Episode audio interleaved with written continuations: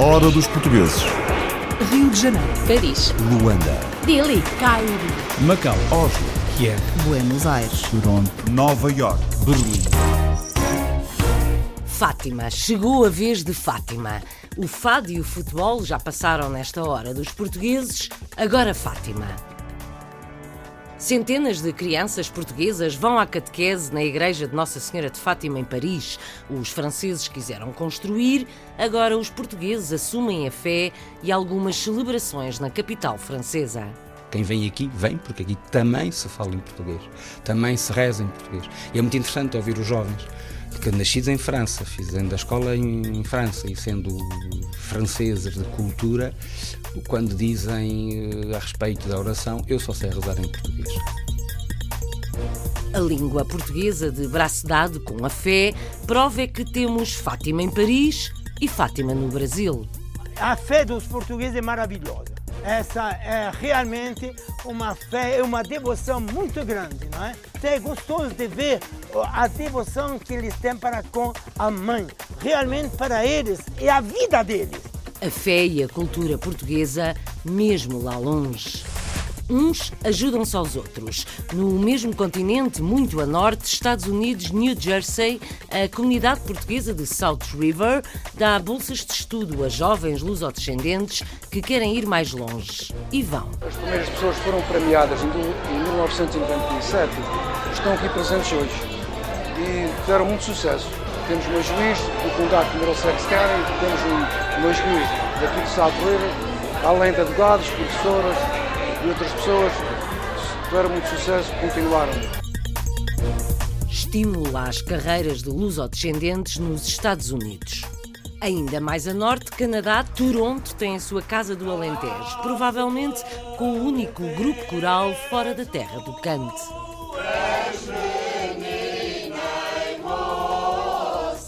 Nosso cartão de visita ao Grupo Coral da Casa Alentejo. Acho que é o único grupo coral da diáspora fora de Portugal. Acho que não existe em mais nenhum lado. A pronúncia alentejana em Toronto. Em Colónia, são vários os destaques que se juntam no teatro para dar a conhecer ao mundo a lusofonia. Minhas senhoras e meus senhores, apresento o orgulho na língua portuguesa. Olá, Portugal! Nós somos Gosto muito do português e do grupo. Já é, acho que aprendi muito. viva a língua portuguesa, né?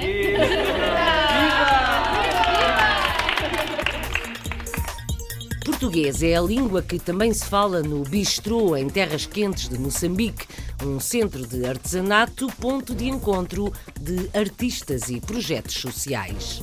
Com um projeto que começou minúsculo, o Bistrô é hoje uma referência para artistas, artesãos e entidades viradas às atividades sociais. Eu considero o bairro Bistro um projeto, é um projeto social de alguma forma. Temos tido o apoio de todos os lados, a divulgação de toda a gente. Ana partiu de Portugal para ser voluntária e acabou por fixar raízes. Das terras quentes de Maputo, voltamos à mais fria Europa. Já passamos pela Alemanha, vamos à Bélgica, mas agora paramos a norte de França, em Lille. Vamos ao encontro de Virginie Vilaverde, filha de portugueses dados aos ranchos folclóricos. A jovem dedicou-se à pesquisa etnográfica, aos fatos de antigamente, às músicas de outros tempos. Quando cheguei a mil fotografias, eh, daí veio a ideia de criar uma página para poder, eh, para poder partilhar o que tinha encontrado com várias pessoas. E assim, em qualquer canto do mundo, os imigrantes ou os descendentes podiam ter acesso a, esses arquivos. A qualquer hora, em qualquer lugar, não esquecer a página da internet Trajar do Povo em Portugal. Chegamos à capital europeia, onde Bela, Lisboeta e escultora, montou ateliê e vida. Costumo dizer, ah, o meu país é o meu ateliê. Porque senão, se eu começo com esta história da- da- das saudades e de Lisboa e da luz, ah, fico triste e aí fico sem vontade de trabalhar. Apontamos ao outro lado do mundo. Com quem mostra Portugal aos australianos. Muitos portugueses têm amigos e vizinhos australianos, eles estavam sempre a falar de Portugal e nós começamos a mandar assim. Mas agora é muito mais fácil. Os tours organizados pelo Portugal Travel Connection são especiais e únicas. Bom, o, o, os tours de, de, Portugal, ao princípio, é, é, são 14 dias, só em Portugal. This is the last call for the 12 o'clock British Airways flight VA412 to É uma igreja imponente em Paris. O Santuário de Nossa Senhora de Fátima foi uma promessa feita na Segunda Guerra Mundial. Hoje, os portugueses estão entre os principais frequentadores para as cerimónias religiosas em honra da terra que ficou para trás. O Carlos Pereira está em Paris e ele é que sabe. Falou com o reitor do santuário, o padre Nuno Aurélio, com uma catequista e com a responsável, Natália Barbosa Lima. São testemunhas da fé portuguesa em Fátima. No 19 bairro de Paris, praticamente em frente da esplanada Amália Rodrigues, está o Santuário de Nossa Senhora de Fátima, uma igreja imponente que foi mandada construir depois da Segunda Guerra Mundial pelos parisienses católicos. Por causa de um voto, de uma promessa feita se Paris fosse salva do bombardeamento previsto por eh, Hitler em caso de derrota, eh, esta igreja foi construída na sequência desse voto e por isso ela de 50 a 54 foi edificada com uh, apenas financiamento popular dos católicos de Paris e no dia 8 de dezembro, que é por sinal também o dia da padroeira de Portugal, foi dedicada, consagrada. A igreja esteve abandonada entre 1974 e 1988. Durante 14 anos esteve fechada, entregue aos ratos e em vias de ser destruída com a construção de um hospital naquela zona. O cardeal Lustiger, cardeal patriarca de Paris, decidiu então confiá-la à comunidade portuguesa. Uh, numa ida a Portugal, a Fátima, ele intuiu que talvez pudesse ser uma boa aposta transformar a igreja em santuário, confiá-la à comunidade portuguesa, não para ser uma igreja dos portugueses, mas ele pediu expressamente para ser um espaço aberto, até como santuário, a todos os que vêm e a todos os que passam. Celebramos em francês durante a semana, temos duas missas em português ao fim de semana, no sábado à tarde, 19 horas, e ao domingo de manhã, pelas 11. Celebramos também em francês ao domingo de manhã, pelas 9. Além do mais, depois reúne-se aqui gente que, sendo lusófona ou francófona, tem diversas origens nacionais e até raciais. É, portanto, uma comunidade muitas vezes colorida. O santuário junta cerca de mil fiéis durante as Eucaristias do fim de semana e tem centenas de jovens a frequentar a catequese, uma catequese que é dada em língua portuguesa. É uma catequese em língua portuguesa, temos um, um, processo que é igual ao de Portugal, que se faz em Portugal, do primeiro ao décimo ano, e as, as crianças começam a catequese por volta dos seis anos de idade e terminam no décimo ano por volta dos 16. Para a comunidade portuguesa, o santuário, embora diocesano de Paris, funciona como uma paróquia. E por isso temos uma catequese organizada, de acordo com o programa oficial português, ministrada preferencialmente em português, mas com certeza que, que, também em francês, porque muitas vezes é preciso fazer a ponte entre as duas línguas. Um programa português consiste do primeiro ao décimo, enquanto que o programa francês eles começam muito mais tarde a catequese, por volta dos 8 ou 9 anos, hum, e o processo não é o mesmo, são muitos menos anos de catequese. Quem vem aqui, vem, porque aqui também se fala em português, também se reza em português. E é muito interessante ouvir os jovens que, nascidos em França, fazendo a escola em França e sendo franceses de cultura, quando dizem eh, a respeito da oração, eu só sei rezar em português. Uma igreja é um espaço de culto, mas nesta igreja em particular, onde o culto é praticado em português, esta igreja passa a ser também um espaço de promoção da língua e da cultura portuguesa. Fátima é nome de santuário também no Brasil, perto de São Paulo, também ideia dos franceses e devoção de portugueses. Enche a 13 de maio e 13 de outubro num momento de oração e de convívio, como testemunha o Frei Alain Evan, ministro provincial, em conversa com Petro Serzuzimo.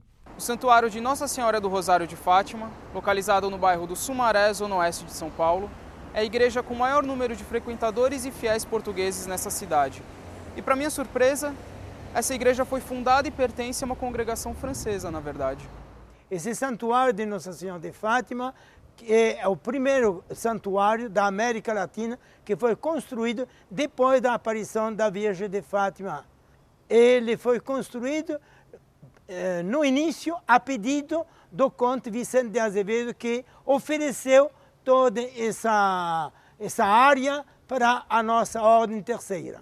Ele pediu para os nossos padres de construir uma igreja dedicada à Virgem. No início, como nós somos franceses, a gente pensou em Nossa Senhora de Lourdes. Mas logo que a, teve a, a aparição de Fátima e que nós estamos aqui num lugar eh, onde se fala português, então nós resolvemos trocar para Nossa Senhora de Fátima realmente tem muitos portugueses que estão aqui e que fundaram e que ajudaram a fazer essa igreja em honra a Nossa Senhora de Fátima.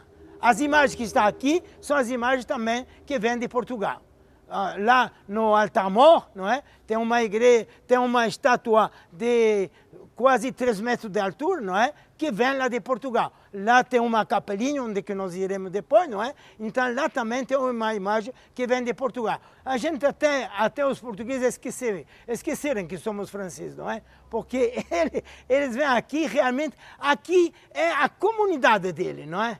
A maioria dos portugueses vem aqui e não deixa de vir. No, no dia 13, todos os dias 13, a igreja está repleta. É? E naturalmente a festa principal é no dia 13 de maio, não é? onde habitualmente tem quermesse, tem todo, até as comidas portuguesas, não é? Não falta a sardinha, não falta o, o, o bolinho de bacalhau, não falta ah, os doces portugueses, não é? A fé dos portugueses é maravilhosa. Essa é realmente uma fé, é uma devoção muito grande, não é?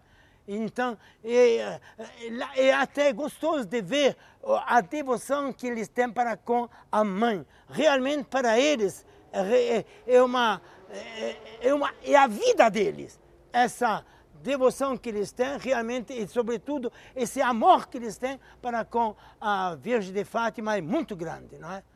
Até o momento, unanimamente, todas as instituições, casas e clubes portugueses que visitei possuem uma imagem de Nossa Senhora de Fátima. E é bonito observar que, para a maioria dos portugueses que aqui estão, a devoção e fé à Santa Mãe é, além de um ato religioso, uma manifestação de amor e laço a Portugal. Laços para a vida. O Santuário de Nossa Senhora do Rosário de Fátima é a igreja mais frequentada por portugueses perto de São Paulo. Estados Unidos. Portugueses em South River, na norte-americana New Jersey, unem-se para ajudar os mais novos a conquistar um lugar à mesa. Querem ouvir? Há testemunhos de estudantes, de uma juíza de sucesso e até do presidente da Câmara bolsas de estudo para os jovens lusodescendentes mais dedicados. Bolsas atribuídas por conterrâneos como Manuel da Rocha, do Comitê das Bolsas de Estudo, e a professora Sandra Picado. Ainda a fantástica imagem de John Krenzel, presidente da Câmara de South River. Diz ele que a comunidade portuguesa está a crescer e a ocupar o seu lugar à mesa. Ora, conta lá, Afonso Martins. Em South River, a comunidade quer incentivar os jovens luso-americanos a prosseguirem os estudos. Para isso, atribui anualmente várias bolsas a alunos que se preparam para ingressar ou já estão no ensino superior. Uma iniciativa que merece o aplauso de todos. A atribuição das bolsas de estudo começou em 1993. Foi interrompida e retomada em 2007. Um reinício inspirado em histórias de sucesso. As primeiras pessoas foram premiadas em 1997 estão aqui presentes hoje e tiveram muito sucesso. Temos uma juiz do Condado de Middlesex County, temos uma juiz daqui de River, além de advogados, professoras e outras pessoas que tiveram muito sucesso, continuaram o curso deles e a carga e que nós podemos fazer o mesmo com os nossos estudantes aqui assim atualmente. No jantar de atribuição das bolsas estiveram alguns dos primeiros beneficiados com este gesto da comunidade. Foi o caso de Tina Martins Cruz, juíza municipal de South River. Quando recebi o prémio, pois deu mais incentivo para eu continuar os meus estudos. Continuei, formei-me advogada e continuei os estudos. Foi bom. As bolsas são financiadas com verbas angariadas em atividades organizadas pela comunidade ao longo do ano. A professora da Escola do Clube Português de South River explica os critérios e os requisitos que presidem à atribuição destes apoios.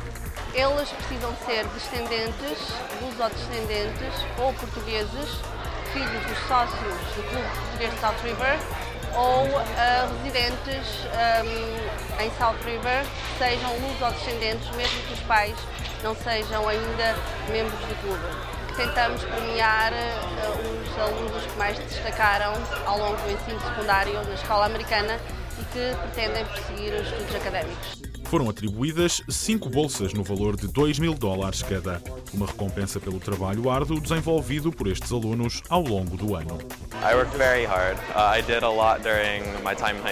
Trabalhei muito durante os meus tempos de estudante, fui escoteiro e fiz muito serviço voluntário. Envolvi-me em muitos projetos na escola porque fiz parte de vários clubes. Portanto, posso dizer que ocupei muito bem o meu tempo. Ashley Ferreira já está na universidade, estuda para ser advogada e atribui um significado especial a esta bolsa que lhe foi garantida pela comunidade.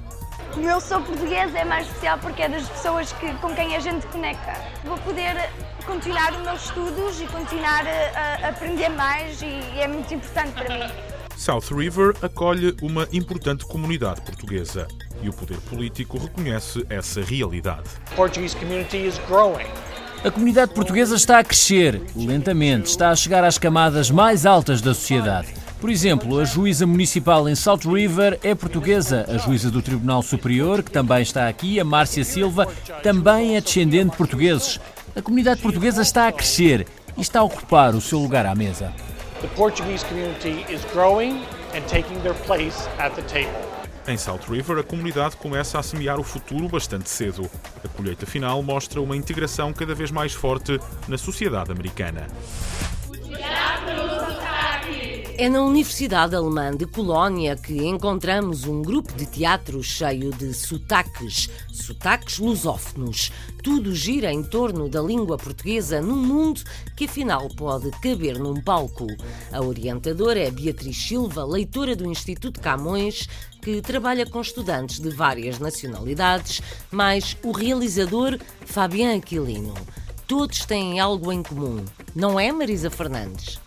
Lusotac é o grupo de teatro de língua portuguesa que existe desde 2006 na Universidade de Colónia, na Alemanha. Uma iniciativa da leitora do Instituto Camões, Beatriz Silva, que tem como objetivo dinamizar o teatro em português e manter a cultura lusófona.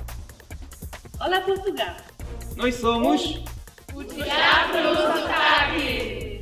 A ideia do grupo de teatro surgiu já no meu, no meu antigo leitorado, antes de Colónia, em Freiburg uh, por iniciativa um pouco dos estudantes que tinham vontade de se juntar e de fazer algo criativo em comum em português.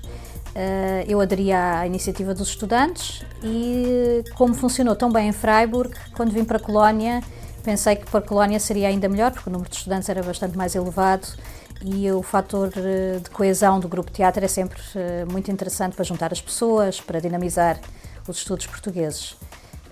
E, sinceramente, tanto numa universidade como noutra, foi o projeto que me deu mais trabalho, mas também me deu mais satisfação em fazer. Por um lado é praticar e conservar, melhorar a fala é, em português, mas também é uma questão para, para os estudantes, porque somos a maior parte é estudante que estuda também literatura é para também ter uma outra, um outro ponto de vista para a literatura, que é alguma coisa que parece morta quando um está lendo, dar vida a um texto e vê-lo de outra forma, e também de aprender a interpretar um texto de várias eh, formas, ou seja, não tem uma forma de leitura. Então isso é o que a gente está aqui aprendendo. A gente coloca uma peça, talvez, que é dos anos 50 e coloca num contexto de hoje, dentro de uma nova atualidade e também dentro de, uma, é, de um conceito de Alemanha, que seja interessante uma temática para a Alemanha. Então, isso que a gente tem como objetivo principal. Obviamente, é muito gratificante ver que chegamos agora aos 10 anos com praticamente duas produções por ano, ou seja, estamos mais ou menos nas 20 produções, de peças tão diferentes e todos eles fazem um trabalho intercultural ao terem que entrar num papel eh, de cariz brasileira, ou portuguesa, ou angolana, ou moçambicana, eh, são capacidades que se adquirem que vão muito além do normal da aprendizagem de uma língua estrangeira. um, é uma ligação que se cria inclusive para a vida. Queria começar a estudar espanhol na universidade, não gostei muito. E depois uma amiga minha contou-me sobre o, que o curso de português muito mais familiar, mais pessoas muito simpáticas, mais cursos pequeninos, como uma família. Eu fui lá, gostei muito e depois comecei a aprender português. Fiz Erasmus em Lisboa Uh, já há muitos anos atrás, em 2000. Uh, ah, muitos nasceram aqui e foram estudar em Portugal, na África ou no Brasil. Tem também pessoas que nasceram no Brasil, estão aqui. É uma experiência muito bacana para entrar em contato, para ver também a cultura de outras pessoas que falam português também, né? Por exemplo, os alemães que estão aprendendo português, é muito, muito interessante para to, todo mundo. Até gente da Espanha, Moçambique, então não são só alemães que vêm aqui, tem de, de todos os lados. Gosto muito de português e do grupo. Já é, acho que aprendi muito aqui quando eu cheguei. Dava para entender tudo, mas não podia falar tudo o que eu queria dizer. Mas agora acho que dá. e nem quero sair do grupo. Então foi isso uma grande surpresa que, que tem tantas pessoas um, querendo ouvir e ver teatro em português. Já temos também uma colaboração em Bonn, fomos chamados para Lisboa, eh, Munique, Hamburgo, Berlim. Então é isso uma coisa que me surpreendeu, na verdade. Não, sabia, não, não, não, tinha pensado que com, com um grupo de, de fala portuguesa a gente ia conseguir viajar muito, mas é assim. Viva a língua portuguesa, né? Viva! Viva! Bacana! o exemplo intercultural lusófono, o Lusotaque na Alemanha. Já passei um bom Sem enganos, pronuncia e canta lentejano em Toronto. Vai descansar, vai dormir, vai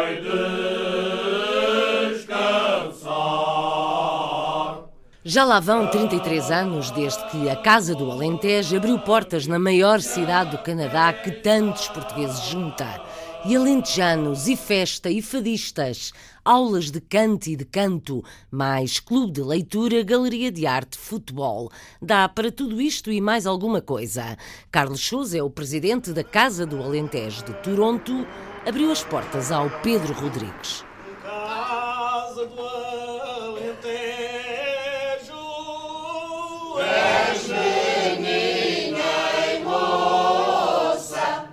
A Casa do Alentejo de Toronto, que celebrou em fevereiro o seu 33º aniversário, é um dos espaços sociais e culturais mais dinâmicos da comunidade portuguesa, sendo responsável pela divulgação do melhor da música, literatura e gastronomia portuguesas nesta cidade.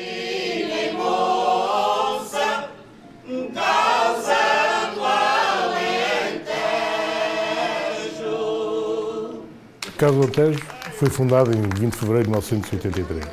Houve meia dúzia de sócios, portanto, alentejanos, fizeram a questão de fazer, criar a Casa do Alentejo. Para uma moda, a moda do meu chapéu. Quando a casa fez um ano, alguém teve a ideia de fazer uma semana cultural. Porque é fazer só um dia? Portanto, a Casa do Alentejo foi a pioneira nas semanas culturais. Mais nenhum clube tinha nessa altura. A Semana Cultural foi criada mesmo para esse para o efeito nós projetámos tudo que é termos culturais, tudo que há em Portugal. E durante estes 33 anos é uma, é uma lista enorme de nomes que passaram por aqui. As câmaras municipais do Alentejo também têm sido nossas patrocinadoras nesse, nesse aspecto. Todos os grupos têm vindo até cá. Nós nunca pagámos nada. Nós pedimos patrocínio, a gente dá a cama, damos dormida e comer. Mas as câmaras, portanto, sabem o trabalho que a Casa do Tejo faz aqui em prol da cultura alentejana. Né? E eu estou sempre disposto a patrocinar as viagens destes grandes grupos que têm vindo até cá.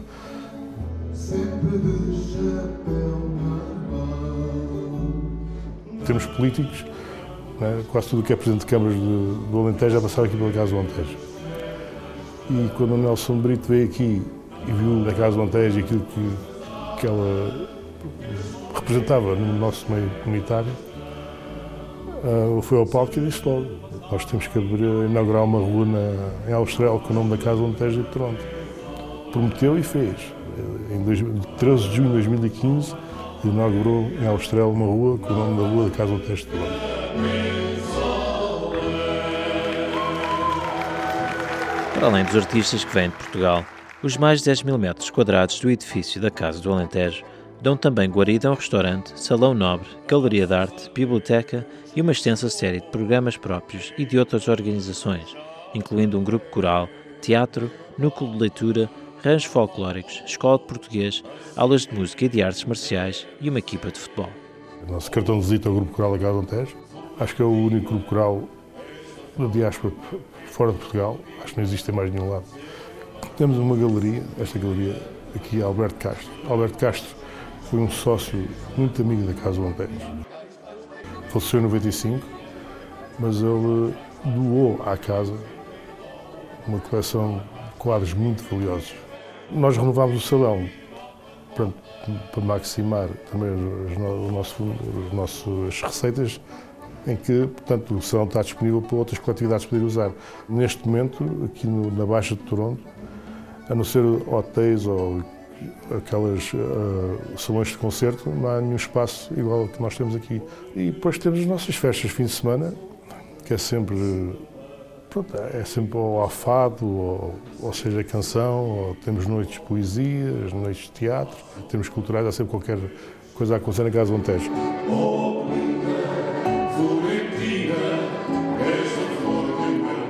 O património português e do mundo na maior cidade do Canadá.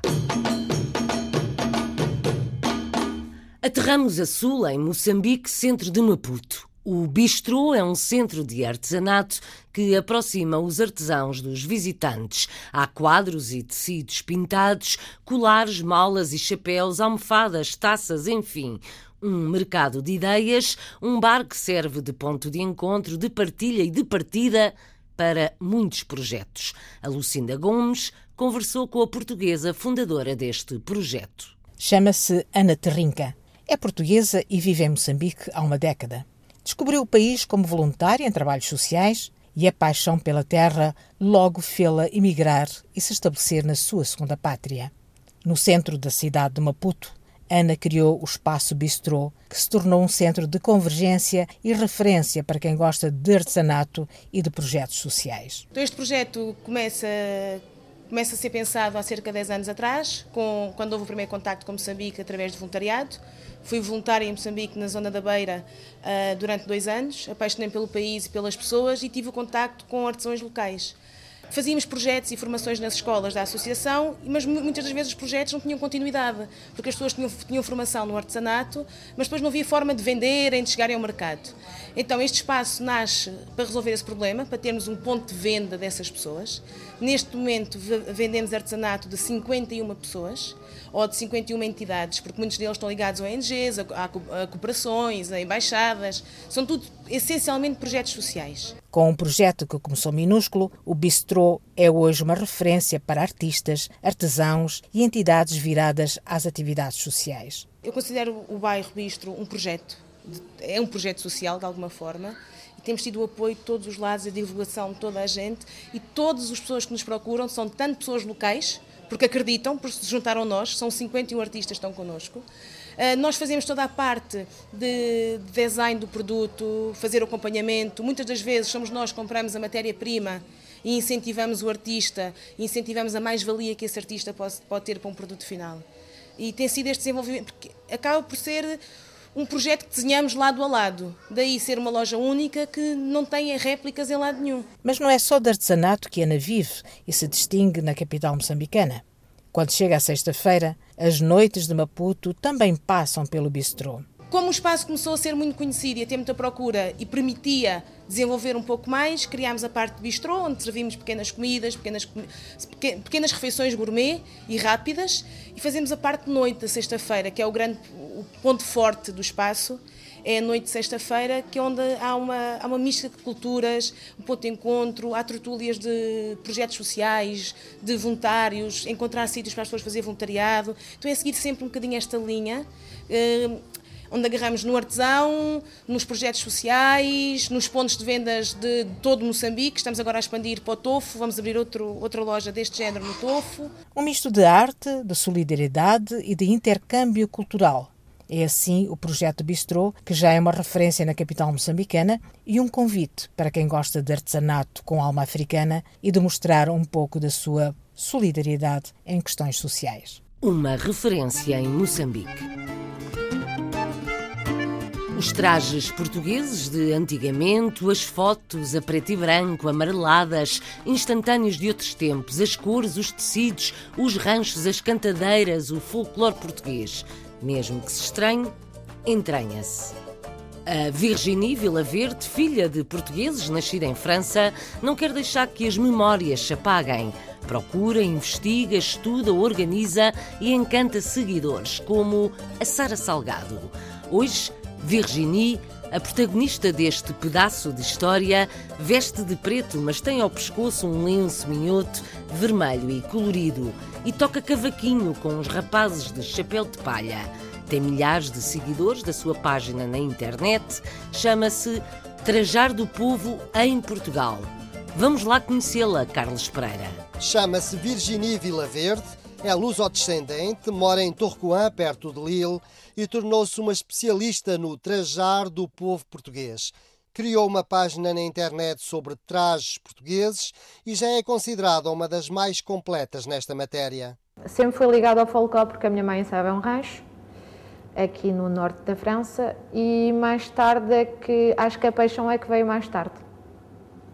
Mais tarde comecei a querer perceber como é que como é que se trajava antigamente, como é que dançava antigamente e as músicas e, e fui assim procurando por mim mesma as respostas às minhas perguntas. Com esta missão contaminou também a mim, porque comecei a, a gostar de pesquisar e de, e de, e de, e de, e de ter respostas às perguntas que eu também tinha uh, em relação ao folclore e às, as origens uh, das roupas, das modas, de, do povo em geral. Virginie Verde criou o grupo folclórico Vivências do Minho e criou este grupo de cavaquinhos.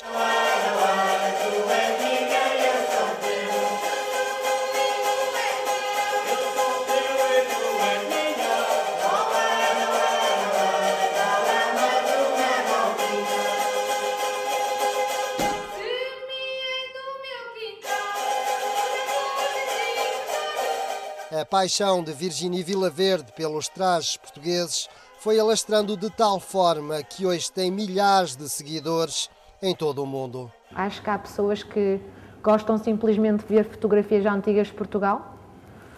Há também os seguidores que fazem parte da lida do folclore, né? que querem saber uh, a nível de trajar, a nível de. para ter recolhas, que é um, é um modo de ter uh, facilmente acesso às recolhas. As recolhas de Virginie Verde resultam em milhares de fotografias e vídeos. Os próprios elementos do grupo também recriam situações. Já vai longe o tempo em que começou a procurar as primeiras fotografias da região de origem dos pais.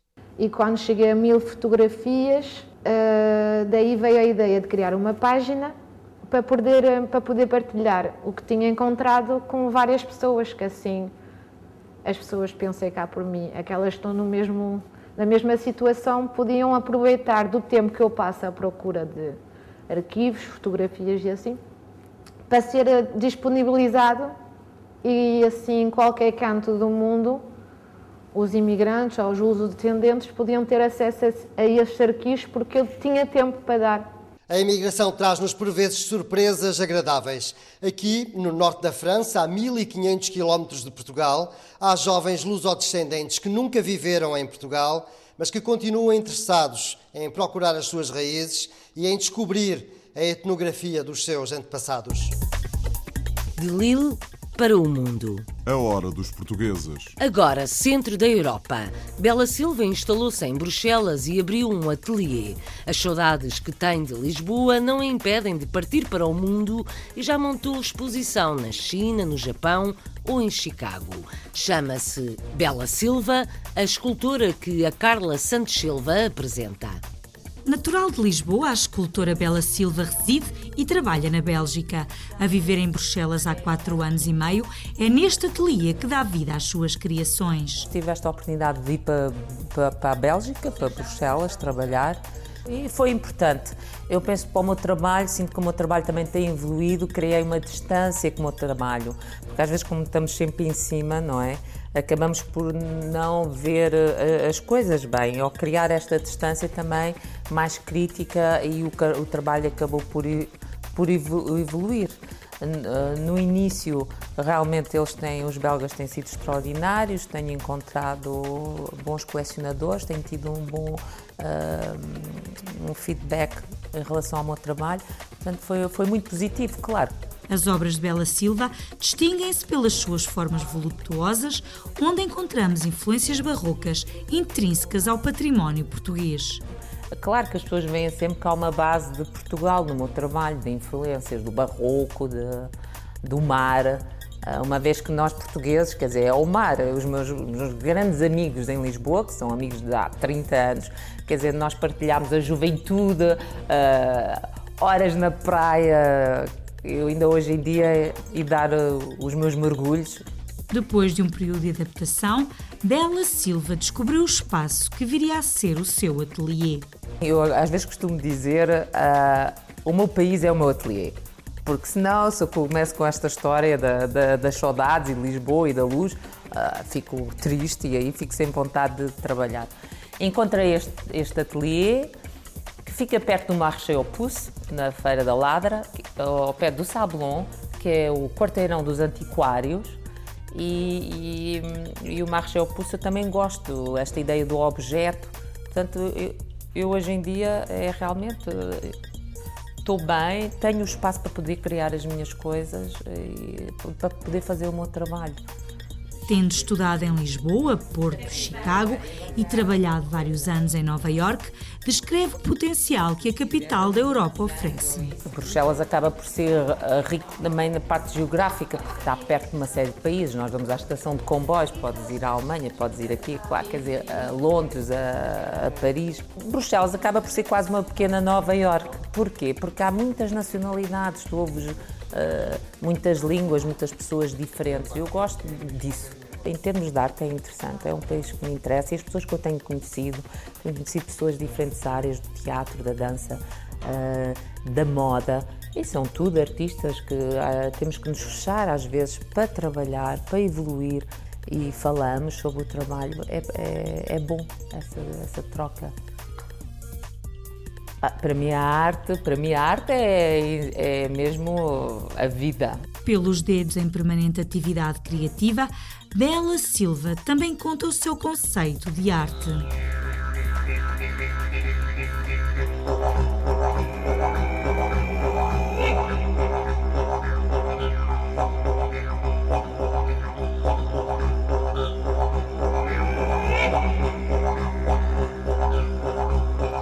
Cada vez mais australianos visitam Portugal graças aos portugueses de Sydney, principalmente um, Gil Gaspar.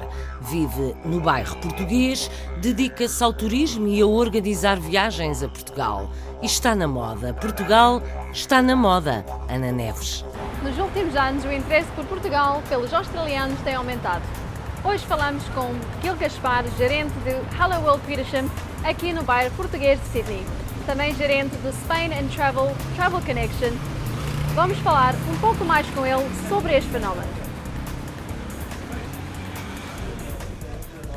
Ah, eu acho que os números têm aumentado por várias razões. Ah, Portugal agora está a ficar mais em visto, é mais visto em, outros países como Estados Unidos e Inglaterra e com isso os artigos estão a começar a vir cá.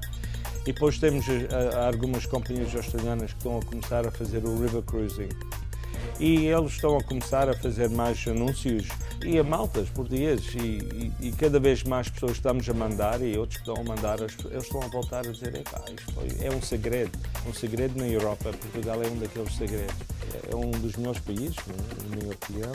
Gil Gaspar explica-nos como desenvolveu ao longo dos anos este negócio de família. Ah, eu comecei, olha, o meu pai começou em 1971 e eu Entrei em 86 e, ao princípio era mandar os imigrantes volta para Portugal de férias e mandar vir os familiares e comecei a ver que Portugal era tão giro e comecei a puxar cada vez as pessoas.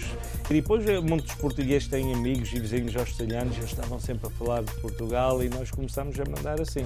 Mas agora é muito mais fácil. Os tours organizados pelo Portugal Travel Connection são especiais e únicas.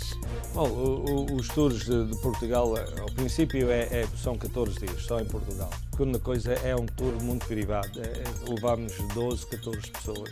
Uh, em Lisboa alugamos um elétrico, só para nós, a correr ao Alfama e Barro Alto e, e o Chiado e a Baixa é, é, é completamente adoro. No Douro alugamos um, um barco pequenino para fazer um, um cruzeiro privado. Temos um chocolate in port tasting no, no, Vintage House. Depois vamos a Guimarães e vamos ver como Portugal, como uma, uma nação, nasceu. Vamos a Ponta Lima levar o vinho verde. Uh, vamos ao Porto, Porto é, é incrível. Uh, vamos para baixo, vamos ver a Coimbra, vamos a Óbidos, Fátima, Batalha e depois voltamos a, a Lisboa e, e, alguns, muitos deles ainda ficam dois a três dias depois para ver um pouco Lisboa, porque o tour corremos um pouco Lisboa e fazemos a Sintra, porque também temos que ir ao Palácio da Pena. Lisboa é uma cidade, muita gente não sabe, que é como Paris, uma pessoa passa lá 5, 6, 7 dias e, e, e, todos os dias há uma coisa diferente para ver. Portugal está cada vez mais na moda e Gil Gaspar explica-nos algumas das suas razões. Ah, Portugal está a começar a vir tanto na moda, um, derivada à gastronomia. Dois, derivada ao, River Cruising, está a mostrar uma certa parte de, Portugal para atrair uh, os australianos e depois com isso nós podemos ajudar outras partes. Terceiro, está a começar a haver mais programas a mostrar comida portuguesa e imagens de, de, de Portugal. Quatro, pessoas que nós estamos a mandar e, e outros operadores que estão a mandar estão a começar a voltar. E isso é, isso é, é uma das melhores eh, anúncios. O surf também está a mostrar muito aquela parte de Portugal a costa e, e, os jovens querem ir e também os, os, os, pais também querem ir. Muito obrigado pela disponibilidade para falar connosco aqui no Hora dos Portugueses. Como eles dizem aqui na Austrália, thank you, mate. Cheers, mate. Retratos portugueses a partir de Sydney, a quase 20 mil quilómetros de Lisboa. De barco, elétrico ou avião, está na hora de preparar novas viagens. O relógio não para. Até breve. Este programa teve o apoio de Isabel Gonçalves, Paulo Sérgio, Paula Guimarães e João Carrasco.